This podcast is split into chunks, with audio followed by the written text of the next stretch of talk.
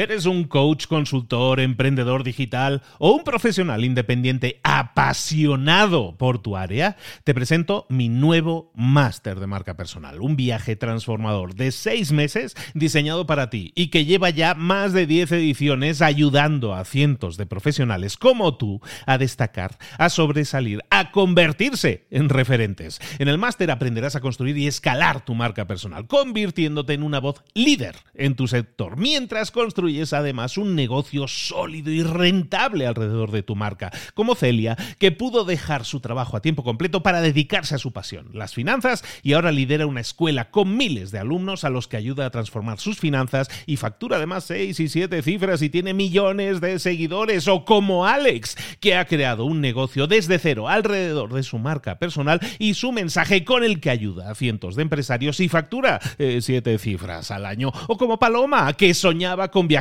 por el mundo y que ahora vive como nómada digital con cientos de miles de seguidores y más de 17.000 alumnos. Gracias al máster, su sueño pasó de ser una idea a una realidad rentable y reconocida.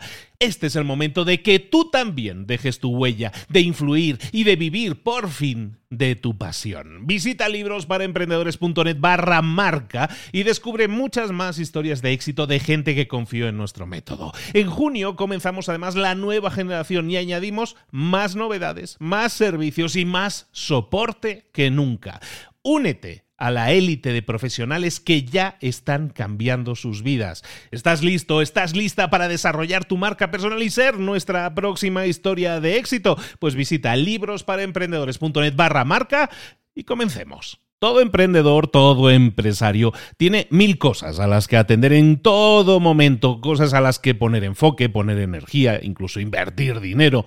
Pero hay dos claves que si se enfoca un emprendedor, un empresario en ellas, va a tener éxito, sin duda, en su negocio. Empezamos nueva sección aquí en Libros para Emprendedores, una sección que se va a llamar así, muy simple, ADN, acelerador de negocios. Aceleramos.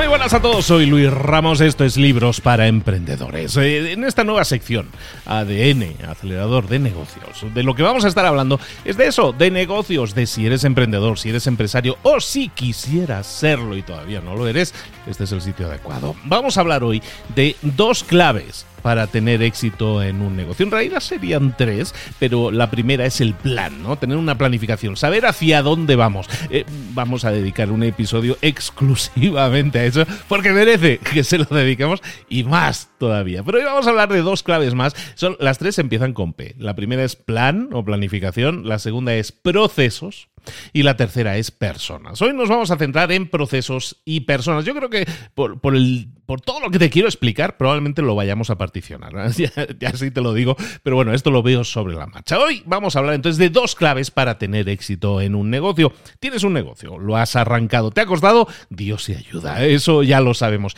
Pero todo ese trabajo no termina cuando lanzas tu negocio, al contrario, empieza. Pero ¿qué sucede? Tenemos un negocio, empezamos a trabajar en ese negocio y resulta que llega un momento en que hay un tope, un techo que parece que no podremos sobrepasar. ¿Por qué?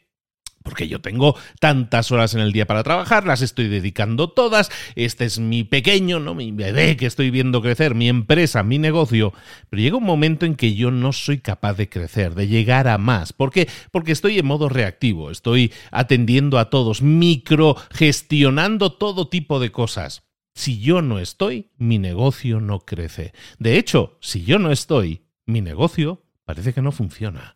Entonces vamos a estar hablando hoy precisamente de eso, de dos claves para tener éxito en un negocio y para, para intentar romper ese, ese techo que parece, que parece que no podamos sobrepasar, que parece que no podamos crecer. Parece que llega un momento en que la matemática única que parece funcionar es, si yo quisiera tener éxito en mi negocio, necesitaría más horas en el día, pero no me da la vida. Vamos a ver cómo solucionarlo. ¿Cómo solucionarlo? Con un enfoque diferente, buscando procesos y personas. ¿Cómo, qué es esto de buscar procesos y personas? Bueno, los procesos son al final una serie de cosas que nosotros vamos a realizar de forma repetida cosas que nosotros hacemos normalmente en nuestro negocio. Y sabemos que si lo hacemos bien, el resultado es bueno. Entonces, si yo sé que hago una cosa de una determinada forma y sale bien, porque la estoy haciendo de esa forma, y cada vez que lo hago de esa forma sale bien, ahí hay un proceso. Quizás no lo tengas identificado, quizás lo haces de forma pues automática, por inspiración, pero en realidad ahí hay una serie de pasos, un proceso. Hoy vamos a hablar de eso, ¿no? de los procesos y de toda una serie de claves que está dentro del mundo de los procesos, porque meter procesos en una empresa es lo que va a hacer que esa empresa pueda generar de forma repetida resultados. Y si tú quieres crecer, si quieres que tu negocio crezca, necesitas incorporar procesos en tu flujo de trabajo. Ojo, ¿esto significa que si soy emprendedor y soy empresario todo esto me sirve? Sí, pero también si eres empleado por cuenta ajena, si tú eres un empleado y quieres medrar, quieres crecer en tu empresa, conseguir una visibilidad mayor, lo que tienes que hacer es generar también mejores resultados. Todo el mundo es premiado por los resultados. Nuestros resultados pueden ser mejores y pueden ser repetibles siempre y cuando incorporemos procesos a nuestras áreas de desarrollo, a la forma en que nosotros trabajamos.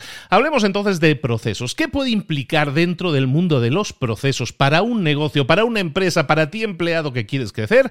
Pues uno de ellos puede ser la automatización. Vamos a ver una serie de características que pueden tener los procesos que nosotros estaría bien que incorporáramos. ¿Quiere decir que las tenemos que incorporar todo lo que te voy a decir? Te voy a decir como unas 10. No, no es necesario, pero sería deseable que con el tiempo vayamos viendo cómo incorporarlas. Por ejemplo, la automatización. La automatización no es solo una palabra de moda, es el acto de emplear herramientas tecnológicas para ejecutar tareas rutinarias de forma autónoma, que así dicho, pues parece algo más complejo de lo que es, pero son cosas que, estás haciendo normalmente, pues que las haga algo, una, una máquina, una máquina automática, pues lo haga de forma autónoma, sin que nosotros estemos atendiendo a que esa máquina genere un resultado.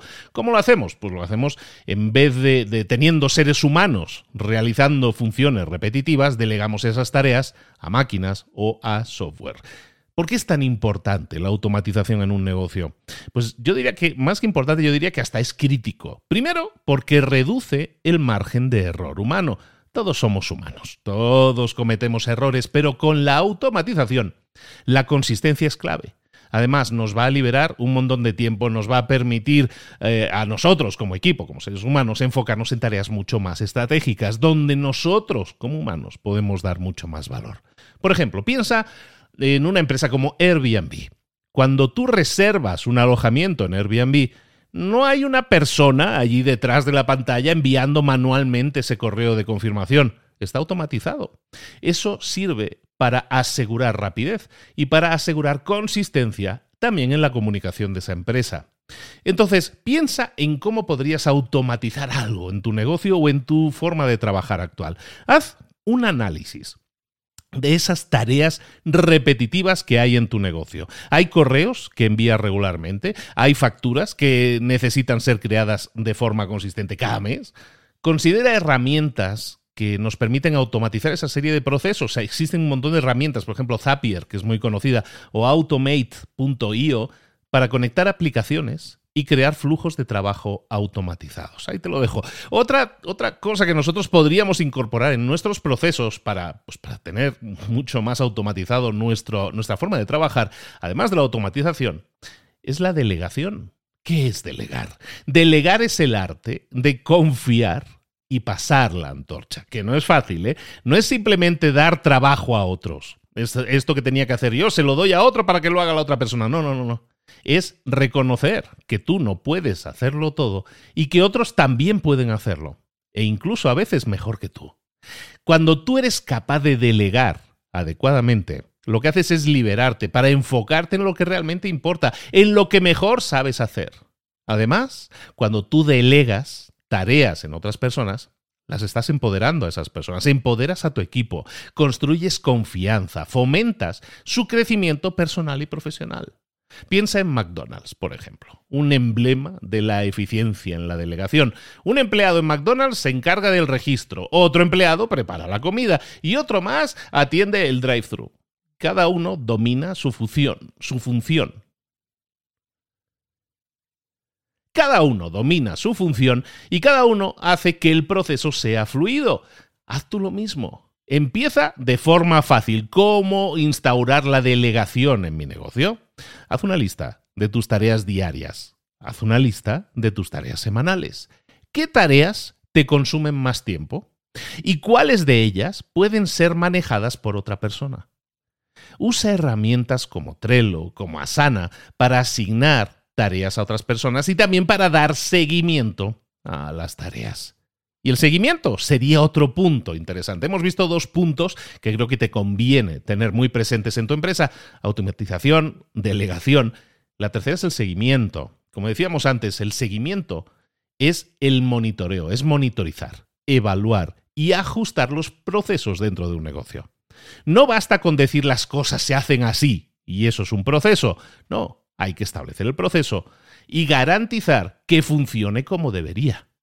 ¿Cómo lo hacemos? Si nosotros empezamos a dar seguimiento a las tareas que nosotros delegamos o automatizamos, lo que vamos a hacer al, implementar ese seguimiento efectivo es asegurar que se cumplan los estándares. Y esta palabra, que suena así como muy a palabra de empresa grande, que cumple una serie de estándares, es algo que si tú quieres que tu negocio algún día crezca, no digo hoy, ¿eh? pero si quieres que algún día crezca, pues vas a tener que tenerlos. Tener estándares de calidad, estándares a la hora de entregar, estándares a la hora de enviar, estándares a la hora de atender. Estándares significa formas fijas que sabemos que funcionan de hacer las cosas. Cuando nosotros tenemos estándares, cuando nosotros damos seguimiento a que los estándares se cumplan, lo que hacemos es mantener a todos en el camino correcto y también permitir adaptaciones basadas en feedback. Si tenemos retroalimentación, decir esto podría mejorarse así o así, no tenemos que cambiarlo todo en nuestra empresa, podemos simplemente cambiar una cierta cosa que es mejorable. La ventaja más grande de dar seguimiento a las tareas es que nos da la capacidad de anticipar problemas antes de que se conviertan en crisis. Ejemplo, por ejemplo, Starbucks, la famosa cadena de, cafeterías. Por ejemplo, eh, eh, Starbucks realiza un seguimiento constante de su inventario y de la satisfacción del cliente. Si en una sucursal de Starbucks se notan índices bajos en ciertos productos o hay feedback, retroalimentación negativa, actúan rápidamente, ajustando todo lo que sea necesario. Piensa en tu empresa, por lo tanto, y cómo podrías implementar el seguimiento. Pasa a la acción. No esperes a las revisiones anuales. Establece puntos de chequeo mensuales o incluso semanales, usando herramientas que te permitan hacerlo como Basecamp, como Monday.com, y mantén un diálogo abierto con tu equipo sobre lo que funciona y lo que no funciona. Eso es dar seguimiento. Cuarto punto, que sería interesante a la hora de instaurar procesos en una empresa, es el uso de la tecnología. La tecnología es incorporar y aplicar herramientas tecnológicas a distintos aspectos de tu negocio. ¿Para qué? Para mejorar la eficiencia y también la productividad. Si nosotros somos más eficientes y más productivos en nuestra empresa, nuestros resultados van a ser mejores y vamos a poder crecer. ¿Qué beneficios nos da la tecnología? no te tengo que explicarlo, seguramente me estás escuchando a través de tecnología, pero es que la tecnología bien utilizada puede significar enormes ahorros de tiempo y de dinero. Además, permite a las empresas mantenerse competitivas en un mundo que avanza rápidamente. Te pongo un ejemplo. Eh, piensa en Domino's Pizza. Domino's ha revolucionado la entrega de pizzas con su app, de hecho con su servicio, ¿no? Permitiendo a los clientes no solo personalizar las pizzas, sino también rastrear sus pedidos en tiempo real, pagar con facilidad. Lo mismo otras empresas como Rappi, o depende de cada país, ¿no? Las entregas eh, de forma casi inmediata. Tú también en tu empresa, en tu negocio, en tu actividad, deberías incorporar más tecnología. Identificar ahora mismo áreas de tu negocio que se podrían beneficiar de la tecnología sería un gran paso, un gran primer paso. Identifica esas áreas donde se beneficiarían de la tecnología. A lo mejor es el momento de invertir en un CRM o en un sistema de gestión de proyectos o en una nueva plataforma de marketing. Haz tu tarea, haz los deberes, compara opciones y escoge la que más se alinee con tus necesidades y con tus objetivos. Estamos hablando ahora, recordemos, del uso de la tecnología, que es el punto 4. Punto número 5 simplificar los procesos. Cuando nosotros simplificamos los procesos, lo que estamos haciendo es desglosar, particionar, revisar procesos complejos Y lo que hacemos es buscar eliminar pasos innecesarios o redundantes para hacerlos más eficientes. Nosotros tenemos un proceso, nos ha costado Dios y ayuda a definirlo, y tiene 18 pasos. Pues vale la pena analizarlo para ver si alguno de esos pasos es eliminable. Lo podemos eliminar por innecesario, lo podemos eliminar porque es redundante y repetitivo. Pues vale la pena hacer ese análisis. ¿Por qué? Porque al simplificar un proceso, no solo estás ahorrando tiempo, no solo estás ahorrando recursos, sino también estás reduciendo las posibilidades de errores y de fallos. Además, facilitas la incorporación y formación de nuevos miembros del equipo. Cuando nosotros ahorramos tiempo y ahorramos recursos, hacemos que sea todo mucho más óptimo y más eficiente y al reducir las posibilidades de errores y de fallos, eso sucede simplemente porque hay menos pasos y cuando hay menos pasos hay menos posibilidad de cometer errores. Eh, estamos de ejemplos. Otro ejemplo, por ejemplo, IKEA o IKEA es un excelente ejemplo. Eh, IKEA ha simplificado el proceso de fabricación, el proceso de montaje de muebles y lo que hace es permitir al cliente, en este caso, ensamblarlos en su casa, generando instrucciones muy claras. Simplifican los procesos, hacen que el streamlining que se llama, el hacerlo mucho, mucho más fluido a la hora de generar un producto y la entrega del producto, pues todo sea mucho más fluido y más fácil. ¿Qué podrías hacer tú hoy en día en tu negocio, en tu empresa, para simplificar los procesos? Pues mira, yo te aconsejaría, lo primero es que revises tus procesos actuales. Si no tienes, eh, volvamos al punto uno de este episodio, pero si los tienes, revísalos.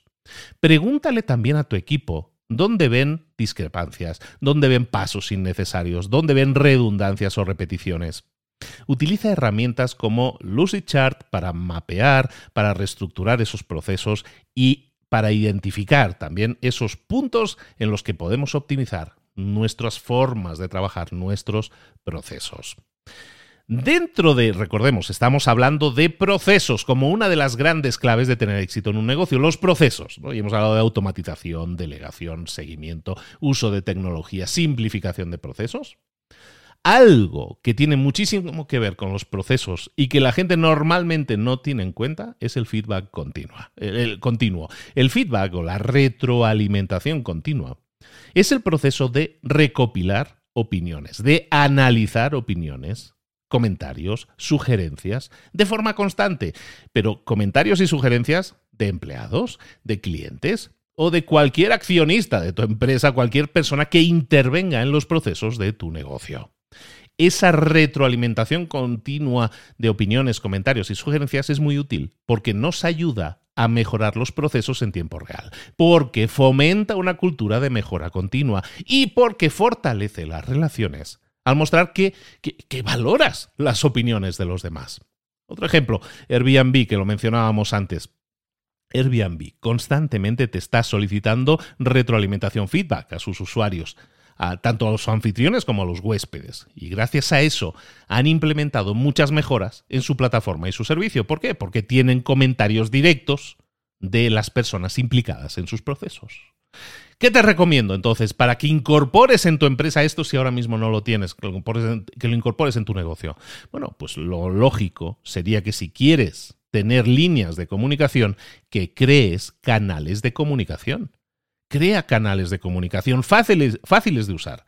Puede ser una encuesta mensual, puede ser una caja de sugerencias, puede ser plataformas digitales, las redes sociales, puede ser eh, alguna app online como SurveyMonkey, por ejemplo, para hacer encuestas. Asegúrate siempre de que esa, esa retroalimentación, esa información que te llega, la recibes, la analizas y actúas sobre ella. Y también, si es posible, comunica los cambios que estás implementando gracias a el feedback, gracias a las opiniones y comentarios tanto de las personas implicadas directamente dentro de la empresa como de tus propios clientes. Dentro de los procesos, dentro de los procesos que intervienen en un negocio, algo que nosotros tenemos que incorporar también para, pues, para potenciar el éxito en nuestro negocio es el análisis de numeritos, el análisis de métricas. ¿Qué es eso de analizar métricas? Bueno, pues es medir, evaluar lo que se llaman los KPIs, indicadores claves de rendimiento. Cuando nosotros tenemos números que nos indican cómo va la empresa, cómo va el negocio, cómo van los flujos de trabajo. Cuando nosotros tenemos numeritos que lo miden, entonces podemos tomar decisiones basadas en esos datos. Pero necesitamos esos datos. Cuando nosotros tenemos datos, podemos analizar, tomar decisiones, identificar áreas de mejora, anticiparte a posibles problemas. Por ejemplo, Netflix. Otro ejemplo, estoy poniendo empresas muy conocidas. ¿eh? Netflix utiliza un análisis muy profundo de métricas para decidir qué programas debe producir basan sus decisiones en datos de visualizaciones, de gustos, de comportamientos de los usuarios, de cuánto tiempo están viendo un episodio, si ven cuántos episodios seguidos de determinada serie. ¿Qué puedes hacer tú para incorporar también en tu negocio el análisis de métricas? Pues póntelo fácil. Lo primero, define KPIs, define indicadores clave de rendimiento, es decir, los numeritos que vas a estar analizando, a los que les vas a dar seguimiento. Utiliza herramientas como Google Analytics, como Tableau, como Power BI para tener una visión clara de tu negocio. Revisa esas métricas de forma regular y ajusta tus estrategias en función de esos numeritos, en función de esas métricas. Otra parte importante de los procesos y que a la gente no le gusta nada. Yo recuerdo cuando era empleado, esto no me gustaba nada, pero era parte del proceso y es documentación documentar los procesos. Documentar los procesos es crear manuales, crear guías, crear cualquier tipo de documentación que explique detalladamente cómo se deben realizar ciertas tareas o funciones. ¿Por qué es bueno documentar un proceso? Bueno, porque facilita la formación de nuevos empleados. Si tú quieres crecer tu negocio, vas a tener que contratar a gente. Y a esa gente hay que formarla. ¿Qué formación le vas a dar? ¿Cómo le vas a explicar las cosas? Para que eso sea escalable, tienes que tener los procesos documentados y de esa manera también garantizar la consistencia en la ejecución de tareas, es decir, que la tarea se ejecute de la misma forma y el resultado sea el mismo y predecible independientemente de la persona que lo esté, lo, que lo esté llevando a cabo. Y además, cuando nosotros documentamos procesos, al final lo que nos permite también es identificar y mejorar cosas que no son eficientes. Por ejemplo, el rey de los procesos. ¿Cuál es? McDonald's. McDonald's tiene manuales detallados sobre cada aspecto de su operación. Desde cómo se deben freír las patatas o papas hasta cómo se deben limpiar los baños. Esto les permite mantener una calidad y un servicio que son similares, consistentes en todo el mundo. ¿Qué puedes hacer tú entonces para incorporar la documentación de procesos en lo que haces habitualmente? Pues yo te aconsejaría que empieces a dedicar tiempo a documentar cada proceso en tu negocio. Considera herramientas como Confluence, como Microsoft Teams, para almacenar, para compartir esos documentos con tu equipo, pero a lo mejor no tienen que ser herramientas complejas. Eh, Google Drive, eh, compartir un Word en, una, en, un, en un Evernote, hay muchas formas de compartir información e incluso muchas veces pensamos en manuales como cosas escritas, pero a lo mejor hay una forma mucho más gráfica de documentar algo mediante un vídeo de dos minutos. Todo eso lo podemos hacer hoy con herramientas gratuitas disponibles en nuestro navegador desde cualquier sistema operativo, desde cualquier aparato. Documentemos procesos, por lo menos empecemos a documentarlo, si no lo hemos hecho hasta ahora. Nos vamos con los dos últimos puntos que te quería traer hoy. El primero es el, bueno, el penúltimo, digámoslo bien, es el de la mejora continua. Cuando nosotros instauramos procesos como parte del éxito de nuestro negocio, lo que tenemos que hacer es definir procesos, darle seguimiento, como hemos visto antes, pero también buscar la mejora continua. La mejora continua es una actitud que nosotros tomamos con respecto a nuestra empresa. Es un enfoque que busca optimizar los procesos, optimizar las prácticas de forma constante, sin esperar a que surjan problemas. Eso, ¿por qué es útil? Primero, porque siempre te mantiene un paso por delante. Segundo, porque optimiza tus recursos. Y tercero, porque fomenta una cultura de innovación y de adaptabilidad. Aquí, para todos aquellos que sepan algo de mejora continua, pues ya saben el ejemplo, la empresa de la que voy a hablar, Toyota. Toyota es famosa por su sistema de producción, donde cada empleado tiene la autoridad, de hecho, cada empleado es animado a detener la línea de producción si detecta cualquier problema. garantizando así la mejora de forma constante. ¿Cómo puedes incorporar tú en tu empresa, en tu negocio, en tu trabajo? ¿Cómo puedes incorporar la mejora continua si no lo has hecho hasta ahora? Bueno, pues yo te recomendaría que promuevas esa cultura donde el feedback, la retroalimentación, donde la innovación sean valorados o valoradas. ¿Eso cómo lo hacemos? Realiza reuniones regulares para evaluar y revisar procesos en grupo. Motiva a tu equipo también a que busque siempre formas de hacer las cosas mejor. Vamos a terminar hablando de procesos, eh, simplemente en este episodio para continuar la próxima semana con un nuevo episodio en el que hablaremos de personas, porque también necesita su episodio completo. El último punto que te quería mencionar con respecto a los procesos, incorporar los procesos en nuestro negocio, es el tema del outsourcing estratégico. Así dicho, outsourcing estratégico, o sea, también palabra respetable. ¿De qué estamos hablando? Estamos hablando de que consiste en delegar ciertas funciones o ciertos procesos a terceros que están especializados en ello, pero externos a nuestra empresa. En lugar de hacerlo internamente, lo delegamos a terceros externos. Esto es el outsourcing, es decir, empresas externas a nosotros que se dedican o son especialistas en una determinada área y los contratamos para que hagan esa tarea dentro de nuestra empresa o para nosotros. ¿Por qué es interesante el outsourcing estratégico en el tema de los procesos? Bueno, pues porque permite a las empresas centrarse en sus competencias clave, reducir costos, acceder a expertos en áreas específicas sin tener que contratarlos a tiempo completo. Ejemplo de esto, pues la, la empresa top, ¿no? Apple.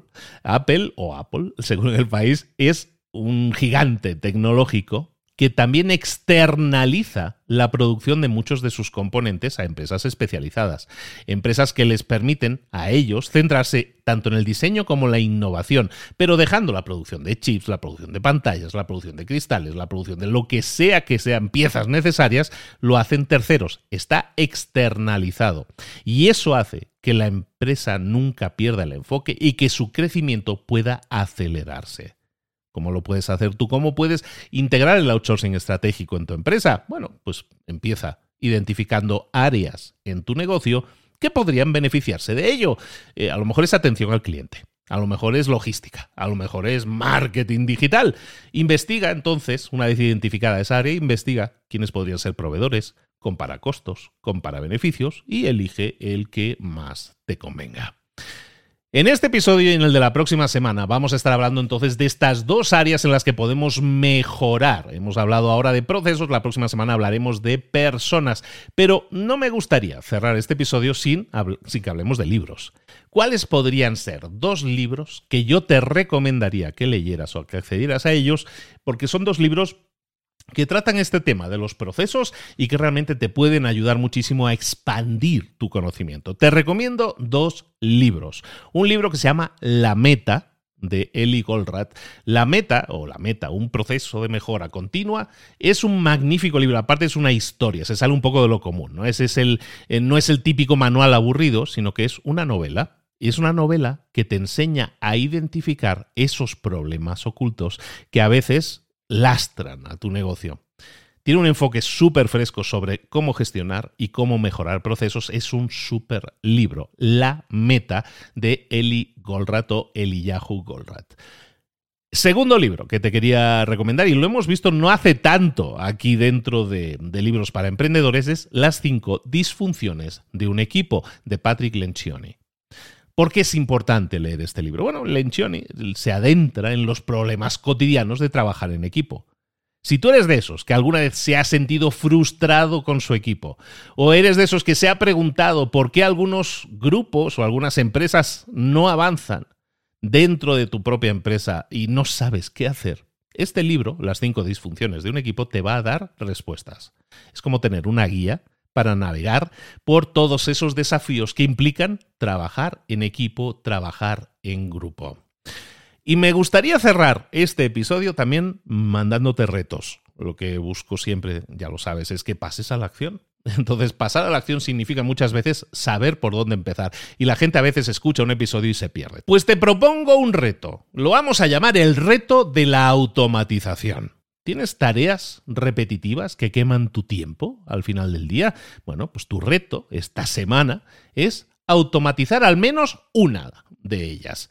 A lo mejor es la organización de tus correos electrónicos y tienes que añadir filtros a tu buzón de correo. A lo mejor es el registro de ventas, a lo mejor es el seguimiento a clientes que no han comprado todavía. Vamos a ver cómo automatizarlo. Y luego, si es posible, cuéntame qué tal te ha ido. Y llegamos hasta aquí y te emplazo a la próxima semana en que tendremos un nuevo episodio de ADN acelerador de negocios. Y también te invito a lo siguiente, si eres de esas personas que a veces se siente perdido, bloqueado, que no sabe por dónde continuar, cómo crecer en su negocio, a veces cómo defenderlo, cómo mantenerlo con vida, ya pensar en crecer es como un sueño húmedo. Bueno, si eso te sucede, te invito a que te inscribas a la primera formación en vivo para empresas que voy a dar. Es, dedicada a empresarios, emprendedores o empresarios que tengan cinco o más empleados, porque ya tienen unas problemáticas muy específicas. Y lo que vamos a hacer es durante tres días, lo que voy a hacer durante tres días es acompañarte en persona, en vivo, para que, para que sepas cómo llevar a cabo cambios en tu empresa que te permitan multiplicar tus resultados. Hasta 5 años de resultados en un único año, en 12 meses. Se llama ADN Empresas. Lo he estado mencionando últimamente y te lo voy a seguir mencionando porque quiero instaurarlo como una formación que creo que, que va a ser va a ser algo que va a cambiar la vida a muchas gentes, vas a tener mucha mejor calidad de vida, va a irte mucho mejor como, eh, como emprendedor y sobre todo te va a dar el paso a ser empresario y te va a permitir a ti y a tu empresa crecer por fin y dejar de estar estancados. Si te sientes bloqueado o bloqueada, ADN Empresas. Voy a estar en varios países. Empezamos estos próximos meses, empezamos en eh, España, en México y en Colombia. Pero, por ejemplo, ya estamos en conversaciones para llevarlo a Chile y ya estamos en conversaciones para llevarlo a Venezuela, que me hace muchísima ilusión, para ayudar a todos los emprendedores que, que se puedan apuntar a ADN Empresas a que lo hagan para cambiar la ruta, el horizonte y los resultados de su empresa para acelerar su negocio. ADN Empresas. ¿Dónde lo puedes ver? Vete a mi página librosparaemprendedores.net barra ADN. Librosparaemprendedores.net barra ADN. Ahí te espero para darte toda la información y para que te apuntes a las próximas eh, iteraciones, a las próximas, eh, a las próximas presentaciones que vamos a hacer. Es una formación de tres días presencial, en vivo. Vamos a estar encerraditos en un hotel chulísimo en el que vamos a estar cambiando el panorama de tu empresa para ahora, para los próximos 12 meses y presumiblemente para muchos años en adelante. Eso, eh, ahí lo tenéis, librosparaemprendedores.net barra ADN. Yo te espero aquí en ADN, en el acelerador de negocios, te espero aquí la próxima semana, el próximo miércoles, en el que continuaremos hablando de esas dos claves para que tu empresa tenga éxito. Hoy hemos hablado de la primera, la primera P, que es la de los procesos. La próxima semana hablaremos de la segunda P, que es la de personas. Y más adelante hablaremos de la tercera P, que es la que precede a todo esto, que es el plan o la planificación. Planificación más procesos, más personas, nos va a llevar a grandísimos resultados. Soy Luis Ramos, esto es Libros para Emprendedores. Nos vemos la próxima semana con un nuevo episodio aquí en Libros para Emprendedores, resumiendo libros para ti, recomendándote libros y también dándote claves para que tengas éxito en los negocios. Besos y abrazos. Nos vemos hasta luego.